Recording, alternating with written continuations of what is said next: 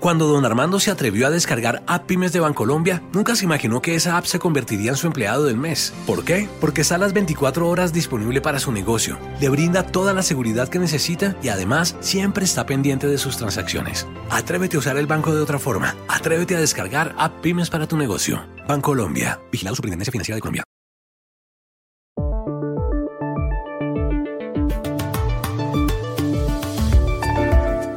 Los chilenos quieren una nueva constitución. Votaron mayoritariamente el domingo y le dijeron adiós a la actual, expedida durante el régimen de Augusto Pinochet. Esta es Sandra, una votante, en referencia al resultado del plebiscito y a las manifestaciones del año pasado. Con toda la lucha que hizo el pueblo el 18 de octubre, es posible lo que estamos viviendo ahora. Y mm, bueno, va por paliza de la prueba y eso nos conmueve, nos gusta y esto no es todo. O sea, el, el plebiscito es el comienzo de algo mucho más grande. ¿Cuáles son las principales conclusiones de esa jornada electoral? ¿Se calmará el estallido social? ¿Qué pasará con el gobierno de Sebastián Piñera? Pedimos opiniones distintas de voces autorizadas, la de los exministros Marcela Cubillos y Juan Gabriel Valdés. Ante el avance del coronavirus en España, el gobierno de Pedro Sánchez ha decretado el estado de alarma en todo el país. Se han adoptado medidas en varias comunidades autónomas. La más grande, Castilla y León, ha impuesto un toque de queda drástico. Iragorri, que está allá, habló en Valladolid con el periodista Roberto Mayado, de Onda Cero Radio. Hola, bienvenidos a El Washington Post. Soy Juan Carlos Iragorri, desde La Cuenca, un pueblito en la provincia de Soria, en España. Soy Dori Toribio, desde Washington, D.C. Soy Jorge Espinosa, desde Bogotá. Es martes 27 de octubre y esto es todo lo que usted debería saber hoy.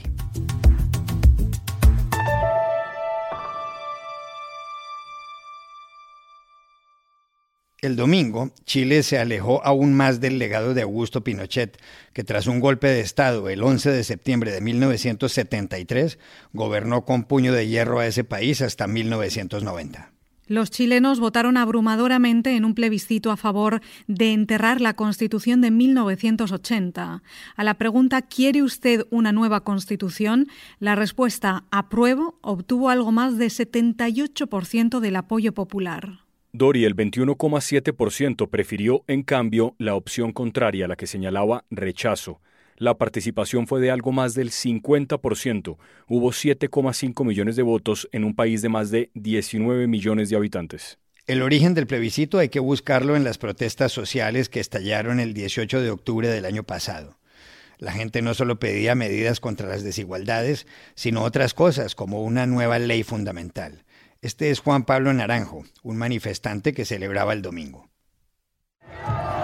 El triunfo del plebiscito se debe nuestra valiente juventud que fueron los que, los que se atrevieron a saltar el torniquete, porque estas injusticias han pasado durante más de 30 años. Si no es por los valientes jóvenes que, están, que lucharon por nosotros, nadie hubiese salido a la calle. Hace mucho tiempo que yo quería que esto pasara y pasó. El plebiscito contenía también otra pregunta sobre qué tipo de organismo debe redactar la nueva Constitución. El 79% de los votantes se decantaron por una convención constitucional o asamblea constituyente de 155 miembros, en vez de un organismo donde hubiera un 50% de congresistas. La convención será elegida el 11 de abril próximo. Hombres y mujeres tendrán representación paritaria. Una vez terminada la jornada plebiscitaria, el presidente Sebastián Piñera se pronunció. Hoy los chilenos y chilenas han expresado libremente su voluntad a través de las urnas, eligiendo la opción de una convención constituyente que por primera vez tendrá plena igualdad entre hombres y mujeres para poder acordar una nueva constitución para Chile. Hoy ha triunfado la ciudadanía y la democracia. Hoy ha prevalecido la unidad sobre la división y la paz sobre la violencia. Y esto es un triunfo de todos los chilenos y chilenas que amamos la democracia, la unidad y la paz. ¿Cuáles son los efectos principales, las conclusiones más sobresalientes del plebiscito? Se lo preguntamos a Juan Gabriel Valdés, que fue ministro de Relaciones Exteriores de Eduardo Frei Ruiz Tagle y embajador de Patricio Aylwin, Ricardo Lagos y Michelle Bachelet. El primero es, eh, o la primera es el rechazo más rotundo, categórico, definitivo a la constitución de Pinochet. 80% de los chilenos dijeron que no querían seguir con esa constitución a pesar de todos los cambios que se les, que se les se le hizo, porque las, la ven y la perciben como un monumento al individualismo, al mercado, a la ideología de mercado y particularmente al tratamiento de los ciudadanos como consumidores y no como propietarios de derechos que deben ser respetados. La palabra dignidad ha sido la palabra más recurrida por quienes salieron ayer a votar y lo hicieron de verdad de manera ejemplar, conservando las más extraordinarias tradiciones chilenas de procesos electorales pacíficos y ordenados.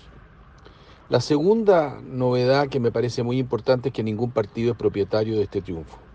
Este fue un movimiento social que se inauguró hace un año, en algunos casos con violencia, en otros casos con simple masividad, pero que no le permite a ningún partido ni de, ni de izquierda, ni de derecha, ni de centro decir yo soy propietario de este apruebo.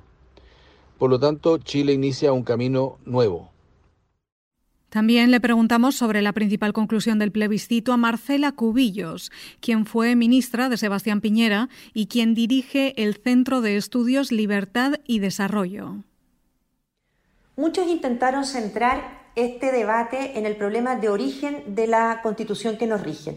Pero la verdad que el problema no es el origen, porque si bien es una constitución que se hizo durante el gobierno de Pinochet, ha sufrido durante estos últimos 30 años de vida democrática en Chile múltiples y decenas de reformas, tanto la más importante el año 2005, en que el expresidente Ricardo Lago hace propia la Constitución, le pone su firma y dice que al fin Chile tiene una Constitución plenamente democrática. Por lo tanto, el problema central, y eso va a empezar a quedar en evidencia ahora con la discusión de fondo, no es el origen, sino que para muchos lo que la Constitución dice. Básicamente garantiza libertades individuales que la izquierda más radical hoy día en Chile no comparte. Por otra parte, es fundamental entender que este es un proceso que nació de la violencia. La izquierda más radical ganó por medio de la violencia de octubre pasado lo que había perdido las urnas dos años antes, ya que nunca había podido imponer por la vía democrática un proceso constitucional como este. Y en tercer lugar, es fundamental que todos los sectores políticos moderen las expectativas, porque ayer en este alto porcentaje del apruebo, lo que hay hay una esperanza de que la Constitución va a traer de inmediato mejores pensiones, mejores salud, mejor educación y todo el mundo sabe que eso depende mucho más de buenas políticas públicas, de gobernabilidad, de crecimiento del país. Y por lo tanto, esas expectativas no resueltas en un corto plazo pueden ser de nuevo fuente de conflictividad social que tanto daño le ha hecho Chile durante el último año. Uno de los asuntos que se debaten ahora en Chile es cómo afectará el resultado del plebiscito del estallido social. Juan Gabriel Valdés, ayer. Las familias, los niños, eh, las personas de tercera edad salieron a celebrar ayer y se reunieron en el mismo lugar que ha sido el centro de actos de violencia durante el último año. Sin embargo, ayer hubo perfecto orden y perfecta tranquilidad. Los chilenos hemos esperado que este camino institucional permite erradicar la violencia de nuestras relaciones no creo que uno pueda pensar que ella va a desaparecer de manera total, pero es muy importante que fue el ejemplo de paz, de paz y de espíritu civilizado que se realizó anoche el que va a dejar aislada la violencia y la va a transformar simplemente en un acto delictual, en un acto delictual desprovisto de contenido político. Y eso sin duda que es importante por cuanto la elección de abril próximo de constituyentes va a ser la prueba definitiva de cómo podemos avanzar a reencontrarnos todos los chilenos sin distinciones en torno a una nueva constitución. Es un ejercicio extraordinariamente difícil, sin duda requerirá de mucha generosidad y de mucha paciencia, pero es evidente que la masividad del voto de anoche autoriza a ser optimista y a pensar que el país quiere efectivamente tener algo en común, una constitución en común. Y a Marcela Cubillos le preguntamos cómo va a influir el plebiscito en la presidencia de Sebastián Piñera, cuyo gobierno finaliza en marzo de 2022. El gobierno adoptó desde el principio en este proceso una postura de neutralidad y lo hizo básicamente porque la centro-derecha en Chile enfrentó dividida este proceso, prácticamente dividida por la mitad entre quienes eh, aprobaban este proceso constituyente y quienes éramos partidarios que este proceso constituyente se hiciera a través del Congreso Nacional. Pero también siempre dijimos que al día siguiente de este plebiscito la centro derecha tenía una ventaja respecto de la izquierda y centroizquierda, que es que tenemos más comunidad de contenido, estamos más de acuerdo en los contenidos que queremos que tenga esta constitución, si bien estábamos divididos en los eh, procedimientos. Pero al frente, la izquierda y la centroizquierda hoy día representa una diversidad de proyectos políticos muy distintos entre ellos. Por lo tanto, eh, tenemos más fácil quizás eh, los acuerdos y consensos de lo que queremos que se establezcan en esta nueva constitución respecto a las dificultades que va a tener la izquierda y la centroizquierda para lograr esos acuerdos.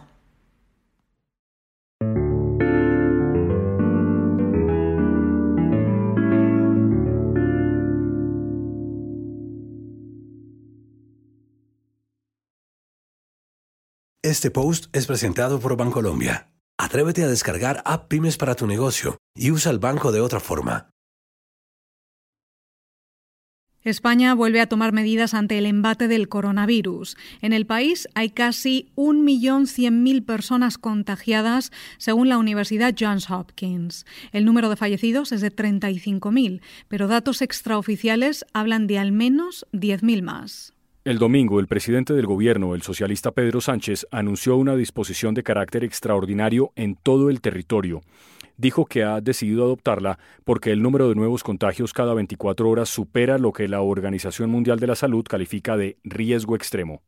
El gobierno reunido en Consejo Extraordinario de Ministros eh, acaba de decretar el estado de alarma en todo el país y que entrará en vigor esta misma tarde. Pedro Sánchez anticipó también cuánto tiempo aspira a que se mantenga esta medida. Sobre la duración del estado de alarma. El Gobierno aprobará la prórroga en su Consejo de Ministros del próximo martes para que su debate y aprobación en las Cortes Generales se celebre esta misma semana. Nuestra propuesta, a partir del martes, y que tendrá que ser debatida y, en su caso, aprobada por las Cortes Generales, será extender el estado de alarma durante seis meses, hasta principios del mes de mayo. En concreto, el 9 de mayo.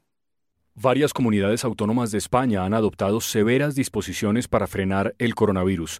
Castilla y León, que consta de nueve provincias, Ávila, Burgos, León, Palencia, y también Salamanca, Segovia, Soria, Valladolid y Zamora, y que con más de 94.000 kilómetros cuadrados es la región más extensa del país. Tiene un toque de queda riguroso. Iragorri, usted está allá. Sí, en la Cuenca, un pueblo de Soria, una de las provincias más despobladas de España. Aquí en esta aldea debe haber unos 10 habitantes en estos momentos. Pero mire, para saber cuál es la situación de Castilla y León, llamamos en Valladolid, la capital de la comunidad autónoma, al jefe de informativos de Onda Cero Radio, Roberto Mayado. Aquí la fotografía de lugares tan reconocibles como la Plaza Mayor de Salamanca o de Valladolid y también la de pequeños pueblos desconocidos como en el que tú te encuentras, Juan Carlos, en la cuenca en Soria, se parece mucho, quizá demasiado, a la de los meses de marzo y abril, durante lo más duro de la pandemia aquí. Las calles están vacías, están desiertas, apenas se ve algún repartidor de comida a domicilio y a los agentes de policía que están vigilando que todos cumplan con el toque de queda, que además aquí entra en vigor una hora antes que en el resto del país, desde las 10 de la noche a las 6 de la mañana, y es que Castilla y León se ha caracterizado por ser una de las comunidades con mayor nivel de restricción del país, en parte seguro por la influencia en la toma de decisiones que tienen el vicepresidente del gobierno regional y la responsable de sanidad. Los dos son médicos de profesión y eso está provocando que las decisiones políticas estén la mayoría de las veces supeditadas o condicionadas por lo menos a las opiniones de los expertos sanitarios. Y todo esto reconociendo que el sistema sanitario está muy tensionado, incluso de no cambiar la tendencia, se afirma que a mediados de noviembre podría llegar el colapso en los hospitales que no podrían garantizar la atención a todos los enfermos. Y le preguntamos igualmente a Roberto Mallado en Valladolid qué está pasando en el resto de España. Sí, ahora mismo desde la aprobación del estado de alarma por parte del gobierno central, con seis meses de vigencia, lo que ha levantado las protestas del principal partido de la oposición, del Partido Popular, que dice que como mucho tendría que quedarse en ocho semanas, son las autonomías las que tienen la potestad de manejar hasta dónde quieren llevar las medidas de restricción. Y recordamos que hay 17 autonomías y por lo tanto 17 políticas distintas. En lo que estamos ahora es en el debate sobre si tiene que haber un confinamiento perimetral, es decir, si se tienen que cerrar las fronteras entre autonomías para limitar la movilidad de los ciudadanos y por lo tanto también la movilidad del coronavirus. Hay comunidades como Aragón, Asturias, La Rioja, Cataluña o País Vasco, que se han decantado ya por esta medida. Veremos qué ocurre en Madrid, porque eso también condicionará a las regiones, caso de Castilla y León, que están en el área de influencia de la capital de España. Así que el panorama no es nada esperanzador más bien todo lo contrario, y son además cada vez más voces autorizadas las que comienzan a hablar de la posibilidad de un confinamiento total de la población en sus casas a mediados del mes de noviembre.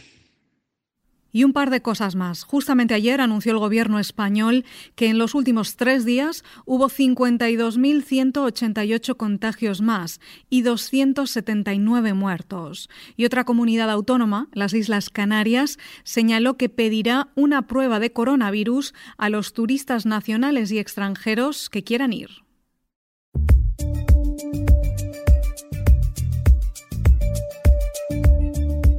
Y estas son otras cosas que usted también debería saber hoy. El líder opositor venezolano Leopoldo López aterrizó el domingo en Madrid. Estuvo 18 meses como huésped en la residencia del embajador de España en Caracas. De 49 años fue detenido en febrero del 2014, acusado de acciones violentas en marchas contra el gobierno de Nicolás Maduro. Sentenciado a 14 años de cárcel, fue a parar a la prisión militar de Ramo Verde. En 2017 se le otorgó la casa por cárcel y en 2019 fue liberado por militares cercanos al presidente interino Juan Guaidó. Hoy dará una rueda de prensa en Madrid. El Senado de Estados Unidos confirmó anoche, aquí en Washington, la nominación como magistrada de la Corte Suprema de Justicia de Amy Coney Barrett, en una votación con 52 votos a favor y 48 en contra. La mayoría republicana de la Cámara Alta culminó el trámite en tiempo récord, pues el presidente Donald Trump anunció la nominación el 26 de septiembre. Con la abogada Coney Barrett se consolida una mayoría conservadora de 6 a 3 el alto tribunal. La justicia boliviana ha anulado la orden de detención contra el expresidente Evo Morales por presuntos delitos de terrorismo. La decisión del juez Jorge Quino se produce una semana después de la victoria en las elecciones presidenciales de Luis Arce, candidato del partido de Morales, el MAS, Movimiento al Socialismo. Según el juez, el auto de detención vulneró el derecho a la defensa de Morales. Se espera que el exmandatario, exiliado en la Argentina desde el año pasado, vuelva al país el 11 de noviembre. Él ha dicho que se va a dedicar al sindicalismo y a la piscicultura. Hay agua en la cara de la Luna donde da el Sol. Lo ha ratificado la NASA en Nature Astronomy. El director de la División de Astrofísica de la agencia, Paul Hertz, dijo, Hoy estamos anunciando que por primera vez se ha confirmado la presencia de agua en la superficie de la Luna iluminada por el Sol. Es algo emocionante, porque la expectativa era que el agua en esa cara no sobreviviría un día lunar. Today we are announcing that for the first time water has been confirmed to be present on a sunlit surface of the moon. This is exciting because the expectation is that any water present on a sunlit surface of the moon would not survive the lunar day. Y aquí termina el episodio de hoy de El Washington Post, El Guapo. En la producción estuvo Cecilia Favela. Y ustedes, por favor, cuídense mucho. Y pueden suscribirse a nuestro podcast en nuestro sitio web, elwashingtonpost.com, seguirnos en nuestra cuenta de Twitter, arroba el post, y también nos encontrarán en Facebook, buscando el Post Podcast. Chao, hasta mañana.